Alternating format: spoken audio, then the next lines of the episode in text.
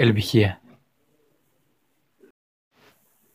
Buenos días, buenas tardes, buenas noches, donde quiera que estés y a la hora que estés, te saluda detrás del micrófono Miguel Tobar. Y Rodrigo Curiel para servirle a Dios y usted.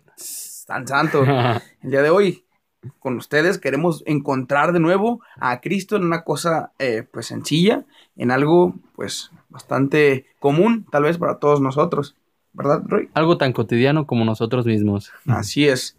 Y, pero antes que nada, me gustaría contarte algo que no sabían de mí, algo nuevo, algo de mis aficiones, algo que me encanta y que Roy sabe que me gusta mucho, y es algo que caracteriza a nuestra cultura mexicana. ¿Serán acaso los tacos? No son los tacos. ¿Las Roy. enchiladas, el pozole? No son las enchiladas ni el pozole. Sí me gustan, pero este caso no es lo que me apasiona ni lo que quiero hablar. Es un deporte que caracteriza aquí a México bastante por su color, por su popularidad, por ese valor que se le da dentro del mundo a ese deporte que se llama lucha libre. Lucha libre. ¿Nunca has sido una función de lucha libre, Roy? La verdad es que no. Te mentiría si digo que sí. Ah, pues yo sí. y es muy, muy interesante, pues, porque es parte de nuestra cultura. Por ejemplo, el Día de Muertos no puede faltar una, una máscara dentro de una Catrina, así caracterizando a la Catrina, porque, o al Catrín, porque es algo icónico de México, las máscaras eh, con su colorido, con su brillo, que identifican a ciertos luchadores, leyendas de la lucha libre mexicana que se consagraron en el mundo, tanto en el cine como en diferentes aspectos. Blue Demon, El Santo, últimamente falleció La La, Parca. Parca. fue noticia nacional. El país se conmocionó con la muerte de La Parca. Que Dios lo tenga en su santa gloria por tanta alegría que nos dio. Y es que precisamente queremos hablarles, les quiero contar una historia, pues que pasa muy común en la cultura mexicana dentro de la lucha libre. Estas máscaras eh, son como la identidad de, luchador, ¿no? Si no tiene, si pierde la máscara el luchador, es como, y perdió pues, su valía, perdió lo importante, perdió aquello, ¿no? Pero la tienen que defender y en esas defensas se llaman luchas de máscara contra máscara o cabellera contra cabellera. Y lo que sucede es que cuando se pierde esa lucha, el luchador tiene o que retirarse su máscara o perder la cabellera, dependiendo de lo que estaba en la apuesta. Son luchas de apuesta. Y cuando pues pierde el enfrentamiento, llega un, un suceso en la arena, se pone todo el mundo conmocionado porque quieren saber la identidad de quién es ese luchador, eh, quién es, co- de dónde es. Y llega pues el comisionado de lucha libre, llega el referee, le piden que retire su máscara, pues. Entonces esta sí es la hace de emoción y empieza a desamarrar su máscara, la empieza a desatar y la agarra y de repente ¡sa! Quita la máscara y todo el mundo sabe el rostro de ese luchador. Y lo que le piden que muestre es quién es realmente, porque dentro de, de- la apuesta se quita la máscara, se dice su nombre, de qué ciudad es, cuántos años tiene. Y pues obviamente se ve su rostro. Y ahora todo el mundo sabe quién es el nuevo luchador. Muchos cambian hasta su nombre de luchador por el original, su nombre original, solamente con un adjetivo nuevo o algo. O vuelven a luchar con un nombre diferente. Pero ahora todo el mundo sabe quién, quiénes son. Ya si se los encuentran en la calle, pues ya van a saber qué luchador es, ¿no? Porque imagínate que te encuentres, no sé, a- a- no sé, un luchador que tenga máscara, Blue Demon. Blue Demon, Blue Demon Jr. Pues a lo mejor, si no trae máscara, no vas a saber quién es. Pero ya si le quitan la máscara y lo, te lo encuentras en la calle y eres aficionado, ya sabrás quién es. Por ejemplo, hay luchadores que nunca perdieron su máscara, como la parca, y murió sin saber quién era. ¿Y en la tumba lo enterraron con máscara? No, no sabría decirte, no fui al velorio. Bueno, pero ¿por qué crees que te vamos a, que te estuvimos hablando de este tema de, de las máscaras y los luchadores? La razón es que queremos hablar un poquito de esto, de ese tema que son las máscaras. Pero no máscaras de luchador, sino las máscaras que nos ponemos en la vida diaria. Y que fungen de una manera algo similar, porque ocultan quién en realidad somos. quién eres y también te impiden ser este tal cual eres con los demás y te impide muchas cosas. Ahorita vamos a reflexionar un poquito de eso. Yo creo que lo primero que tenemos que tener en cuenta es que cuando usas una máscara no eres tú mismo. Estás encarnando otro personaje, tal cual en la lucha libre. Por ejemplo, pues el santo tenía un nombre y tenía una familia, una historia, tenía personalidad. Y dentro del ring con su máscara era otro. Estaba encarnando un personaje. Y a lo mejor esa persona pues era algo como un trabajo, ¿no? Una actividad que realizaba en alguna parte del día y no le causaba tanto problema porque pues era en sus, en sus entrenamientos, en su vida diaria afectiva, era el mismo. Simplemente cuando llegaba la hora de luchar, se ponía la máscara. Pero las máscaras que nos ponemos nosotros en nuestra vida diaria no siempre son así, porque más bien las usamos en todo el día, con todas las personas, y eso nos impide un poquito ser felices. Y yo creo que el origen de, de ponernos una máscara es que a veces no, no nos conocemos a nosotros mismos y no nos aceptamos. Pero antes de, hablar en esto, quiero que quede claro a qué nos referimos con una máscara. Es, es aquella situación o aquella, aquella actitud que tomamos a veces que no somos auténticos, que fingimos ser alguien que no somos, que fingimos saber algo que no sabemos. Todas esas actitudes que son de falsedad, de incongruencia me gustaría hablarte un poquito más de una máscara, pero de un origen de una máscara. Las máscaras se usaron por primera vez en la cultura griega, en la que a través del teatro se encarnaban personajes usando máscaras para poder eh, representar algo, eh, algo en el teatro y encarnaban personajes. Eso quiere decir que cuando subían al escenario usaban la máscara y no eran ellos, pues no eran la persona que en realidad eh, son. Simplemente estaban encarnando un personaje. Y fíjate, una máscara desde el inicio de, que fueron creadas, que fueron pensadas para ello en la cultura griega, siempre se pensó en ocultar quién es el hombre que, la lleva. Y esto, ya que queda un, un poco más claro y dónde viene un poquito más eso de la máscara, nos gustaría empezar a reflexionar así un poquito más a profundidad. ¿Por qué usamos máscaras? ¿Quiénes somos? Ya, empezamos, a, empezamos a tocar un poquito el tema, pero me gustaría que te plantees estas preguntas y reflexiones un poquito. Eh, usas máscara, conoces a alguien que no sea en realidad él. Un amigo a lo mejor que con otras personas se comporta de una manera y contigo de otra. Eh, tal vez serviría que las tuvieras ahí en cuenta para seguir reflexionando, para que lo lleves a tu vida, tu vida propia. Claro, y yo creo que hay que tener en cuenta a qué nos referimos. Mira, a veces a lo mejor te ha pasado que con alguna persona tú creías que era de tal o cual manera, ¿no? Creías que esta persona era amable quizás, que esa persona te, apreciaba y después te diste cuenta de que no es así. Te falló o, o te dabas cuenta de que hablaba de ti o alguna cosa por el estilo. O tú mismo, ¿no? A veces quizás te, te, comportas de una manera con algunas personas y con otras personas de otra y solo lo haces para obtener beneficios. Y todas esas actitudes en realidad son máscaras. Y eso repercute de muchas maneras en nuestra vida cotidiana. ¿Por qué? Porque podemos dañarnos a nosotros mismos o podemos dañar a los demás. Es muy común que cuando tú tengas, eh, seas una persona que no eres tú, fácil caiga todo. Vas a caer frente a los demás, mostrando que en realidad eres tú. Cuando, si siendo auténtico pudiste obtener demasiados beneficios, buenas intenciones, amar más sinceramente, que te amaran siendo tú, ahora esa imagen se caerá. Y qué triste va a ser, ¿no? Yo creo que el principal causa de estas máscaras se, encuentra, bueno, depende de las, de las máscaras. No pienso que hay como dos tipos de maneras en que nosotros nos ponemos las máscaras en la vida diaria. La primera es cuando lo hacemos intencionalmente. Cuando por obtener un beneficio fingimos ser alguien que no somos. Y también eso está mal. Pero ocurre otro caso, y que ese creo que es más común, de que a veces no nos conocemos a nosotros mismos y por no conocernos nos comportamos de una manera que no entendemos. Y eso también es como una máscara, ¿no? Porque no te conoces, no sabes quién eres en realidad y te pones máscaras ante las situaciones porque no te sientes tal cual que crees, no crees que pueda ser tal cual quien eres tú. Entonces como que te vas poniendo máscaras. No, o sea, el origen de una máscara es como no conocerte en realidad, no, no conocer tu historia no amarla, más que nada, porque ves que puedes conocerla y porque conoces que tienes un defecto, lo tratas de evitar y que no lo conozcan. Tratas de ser otro, pero imagina el caos que puedes causar. Imagínate que llegas, imagínate que eres un pseudo doctor, que no eres un doctor en realidad, pero tienes un título de doctor.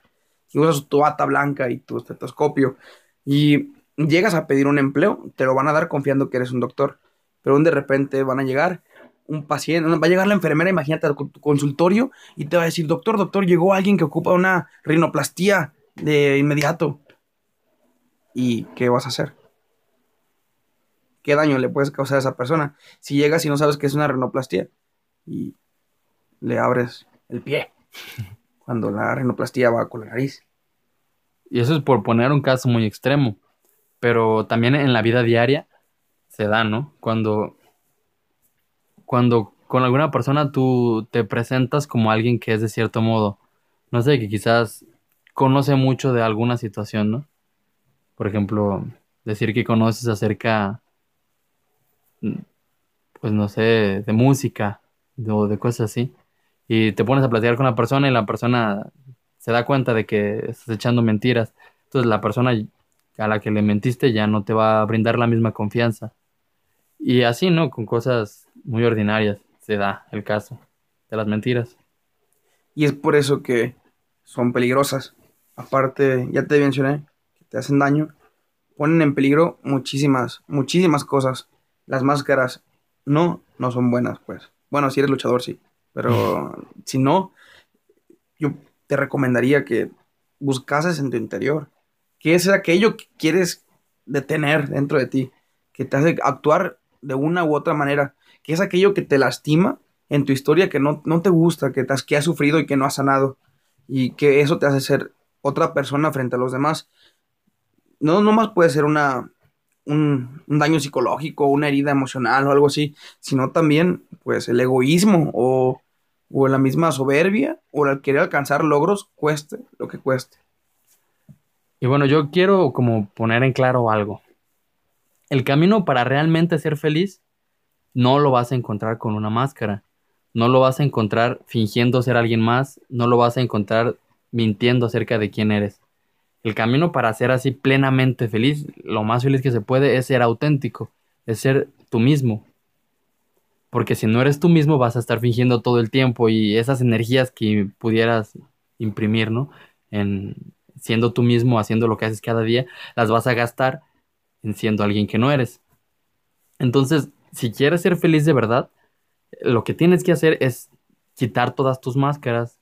Lo que tienes no, solo tú, yo también, todos, porque todos a veces nos comportamos de una manera no auténtica en alguna situación específica. Lo que todos tenemos que hacer es tratar de ser nosotros mismos. Pero eso requiere, como ya hemos dicho, primero es conocerte, así intensamente, en lo más profundo de tu corazón, saber quién eres en realidad. Y yo creo que esa es una actividad que nos va a durar, costar toda la vida. Pero por eso tienes que esforzarte. El mundo y la victoria siempre es para los esforzados. Creo que te lo hemos dicho muchas veces en este podcast que escuches, no en este específico, sino en todo lo que llevamos. Si no los has escuchado, ve a escucharlos. Recomienda con alguien. Yo creo que la sinceridad te ayuda a que las personas te valoren por lo que sí eres y no seas algo que en realidad pues no, no, no cumple lo que debería de, ser. Ya te dijimos muchas razones por ello. Cuando eres sincero vas a ser feliz. ¿Por qué? Porque el otro te va a conocer. Va a conocer de ti. Si le abres tu corazón al otro, sabes quién eres. Eh, yo sé que tienes a alguien, mínimo a alguien, a una persona con el que puedas platicar y le puedes decir, mira, yo soy esto. Yo soy eh, fulanito de tal y no soy bueno en las matemáticas. Y finjo ser un matemático de primera. Yo creo que tú puedes platicarlo y cuando lo platiques y veas su experiencia, pueden unir esta, esta sensación, esta, no sensación, esta actividad para un buen fin, para conocerte. Entonces, podemos decirlo así, con otras palabras, que aquí se, se está jugando tu felicidad. Es decir, no venimos aquí al mundo a, tener grandes puestos, no venimos aquí al mundo a hacer mucho dinero, no venimos aquí al mundo a tener mucha fama, no venimos al mundo aquí a nada de eso. Así cosas que se obtienen con máscaras. No venimos a eso, eso en realidad queda a segundo plano, venimos a ser felices. el problema es que creemos que la felicidad las encontramos en estas cosas, ¿no? En el placer, por ejemplo, creemos que yéndonos de fiesta cada fin de semana, eh, o quizás tomando mucho, comiendo mucho, vamos a, encontrar la felicidad o creemos que teniendo el mejor cargo en, nuestro trabajo, en nuestro empleo, siendo el subgerente en el McDonald's en el que trabajamos, no sé, algo así, creemos que ahí vamos a encontrar la felicidad, pero no es así. Y bueno, todas esas cosas se obtienen a lo mejor con máscaras, ¿no? Pero la verdadera felicidad no se encuentra ahí, sino que se encuentra en ti mismo siendo tal cual quien eres. Siendo tú, principalmente siendo tú. Yo creo que cuando descubres que tú, a pesar de que tienes defectos, limitaciones, y que eso no, no te gusta enseñárselo a los demás, también en la marcha vas a descubrir que tienes mil y una habilidades, las cuales ser orgulloso de ti mismo y pues destacar en eso mismo desde la honestidad y ahí mismo ponerte al servicio del otro, siendo tú mismo.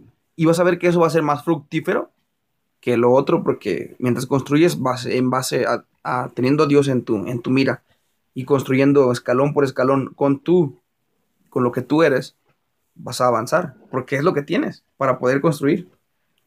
Si construyes, aún así teniendo la mirada a Dios, que yo creo que casi no se pudiera hacer siendo una persona falsa, no vas a poder construir una escalera, porque si no tienes la herramienta que te hace falta para construir tu escalera, que sería esa, ¿con qué la vas a construir? Va a llegar un punto en que te vas a, a detener, vas a tener el último escalón, y si ya no tienes con qué escribir, vas a caer. Así es, entonces yo creo que el primer paso para esto es conocerte a ti mismo. Ya te lo habíamos dicho hace un ratito, pero queremos que quede bien claro, porque si no queda claro no vamos a poder ser felices. Entonces, el primer paso para conocer, para ser, el primer paso para ser feliz es conocernos, saber realmente quién eres. Y yo creo que para eso lo que tenemos que hacer más es ver nuestra historia, ver, ver tu historia en cada momento. Es decir, a lo mejor ahorita tú tienes circunstancias de tu vida, no sé, eh, estás estudiando, tienes un empleo, haces tal o cual cosa, vives en un lugar, tienes ciertos amigos, todas esas son cosas que las vives en el presente. Sin embargo, no empezaron hoy o ayer, sino que hay muchas cosas detrás que van a explicar por qué estás aquí y por qué haces lo que hoy haces. Entonces, para poder realmente llegar a conocerte, tienes que ir viendo cómo vives actualmente y por qué estás ahí. Y como que viendo, ah, bueno, por ejemplo, yo soy seminarista, ¿no? ¿Por qué soy seminarista? Porque tomé la decisión de entrar al seminario y por qué lo hice, porque sentía un llamado cuando era niño y, así, ¿no? Dar, dar pasitos a la inversa de donde estamos ahora y ir analizando cada una de las situaciones. Y a veces cuando recordamos alguna de esas situaciones, no lo hacemos con el mayor gusto, no lo hacemos como con la mayor paz, no lo hacemos aceptándolo, sino que nos quejamos o, vemos con dificultad alguna situación que ya ocurrió en el pasado, quizás con algún ser cercano, nuestros padres, nuestros hermanos, este, nuestros parientes, nuestros amigos, y vemos en eso transcurrir de nuestra historia cosas que nos generan dificultad. Y yo creo que el problema sí de todo de que ahora seamos falsos se encuentra ahí, en esa historia, en que no hemos aceptado y amado esos momentos que ahora nos causan conflicto. Para empezar a cerrar el podcast, me gustaría contarte la historia, pues, del apóstol Judas Iscariote, que cuando se unió al grupo de Jesús, cuando fue llamado por Cristo, pues nunca fue auténtico, no fue muy sincero. Por ejemplo, el pasaje en el que habla de que veía que él creía que Jesús, eh, cuando le derramaron perfume en sus pies, era un perfume carísimo y como era el encargado del dinero, pues, pues ¿por qué gastan en ese perfume, no? Cuando él era encargado también, pues, de la economía de los, del dinero de los apóstoles y de Jesús. Entonces, como que no llevaba una vida auténtica con, con Jesús. A él le encargaba de la bolsa, de todos, de común, pues, para repartir en común con los apóstoles y con Cristo. Y cuando ve que se derramó un perfume caro, pues dice, ¿por qué no? O sea, si él estaba encargado de dar, ¿por qué se fija tanto en el dinero? Eh, entonces, toda su vida, todo el momento no fue auténtico. Cuando tenía que estar con Jesús en la última cena, estuvo un momento, después se fue y lo vendió. Entonces, la amistad con Jesús fue auténtica o no fue auténtica. Te lo dejo para que puedas meditar. Sí, está, está cañón, ¿no? Como dicen. Porque seguramente él sí amaba a Jesús, no, sí lo apreciaba y lo admiraba, pues él también le tocaba ver los milagros que hacía, él también le tocaba escuchar sus predicaciones que decía y que él mismo vivía así, que Jesús pues en carne propia, a Judas le tocaba verlo. Entonces yo creo, casi estoy seguro, que sí tenía admiración hacia la figura de Jesús. Sin embargo, este, este no ser auténtico, este no ser el mismo, este tener intenciones torcidas al, dirigirse hacia Jesús, le, le, impidió al final dar, dar la respuesta que Jesús esperaba de él. Es decir, pues lo traicionó. Yo creo que también así nosotros, ¿no? A lo mejor nuestra vida diaria nos encontramos con Jesús, ¿no? Ya hemos puesto un montón de ejemplos en donde los, lo encontramos y si no sabes a qué me refiero, pues ve a escuchar los otros podcasts, nomás para motivarte, si no lo has hecho, a que lo hagas. Por ejemplo, en la amistad, que nos podemos encontrar con Él, o en las noticias falsas, en tu ser de millennial, en esas cosas, que ahí te puedes encontrar a Jesús. Bueno, también Judas Iscariote se encontraba como nosotros lo hemos hecho durante este podcast con Jesús en muchos momentos. Sin embargo, eso no es suficiente porque no, no era el mismo. Y siendo el mismo no podía dar la respuesta adecuada. Mira, al final de, esta historia, ¿cuál fue el, cómo fue Judas? Judas, el amigo de Jesús, del, de los doce apóstoles, llega, le dice a Jesús maestro y le da un beso después de que lo haya vendido. Yo creo que eso no es sinceridad. No, completamente. Bueno, ya para no quedarnos con este mal sabor de boca de, Judas y poder terminar este podcast, quiero terminar hablando de otra persona que seguramente ya has escuchado su historia y que nos puede motivar, ¿no? Y que nos deje con un, en vez de así como tristeza y decir, ah, no se puede. Al contrario, que nos deje con una motivación de decir, si es posible. Y me refiero a San Agustín. Yo creo que ya todos hemos escuchado un poquito de su historia y si no, ahorita vamos a hacer un recuento para saber a qué nos referimos. Bueno, San Agustín era un hombre que vivía en una ciudad de África, del norte de África, hace muchos años. Y él, pues, tenía un padre que no era, que era pagano y una madre que era católica. Y él desde niño lo, lo impulsaron a estudiar mucho. Y era muy inteligente, tenía muchas virtudes y muchas habilidades en, la retórica, en convencer a los demás, en reflexionar, era muy apasionado. Y todo el tiempo se la pasaba buscando la verdad.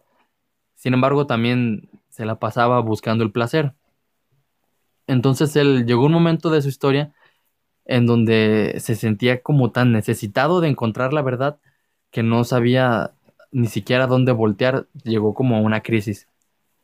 Y, después como que tuvo un encuentro así con Jesús bien severo, que cambió su forma de ver el mundo.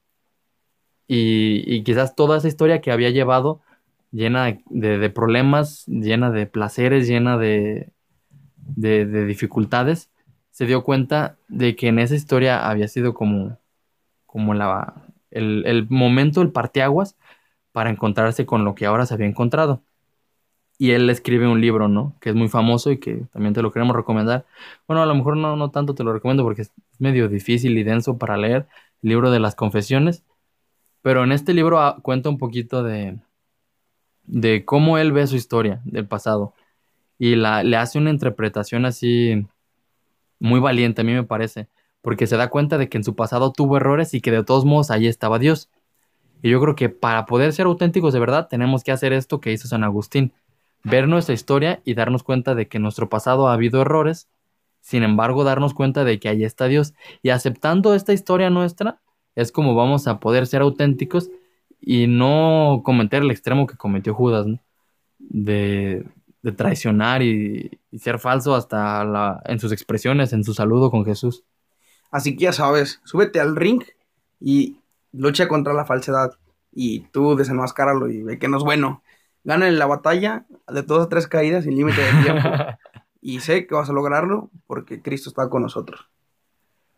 Pues muchas gracias por haber llegado hasta aquí. Para nosotros es un deleite platicarte de estas situaciones. Son cosas que nosotros reflexionamos, pensamos y estamos convencidos de que, de que son lo que Jesús quiere que, que te contemos. Y seguimos trabajando en que también nosotros sigamos por esta línea. No es, no es fácil, pero no es imposible. Y cualquier comentario que tengas acerca de, lo que has escuchado, pues haznoslo llegar. Nosotros en Instagram o en Facebook estamos contestando las inquietudes que nos han preguntado, más de alguno lo ha hecho. Este, muchas gracias por hacerlo y seguimos haciéndolo. Todo para ir mejorando y poder encontrarnos mejor con, con Jesús.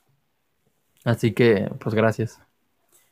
Que tengas una excelente semana Te saludó Miguel Tobar Y Rodrigo Curiel, y esto fue el vigía.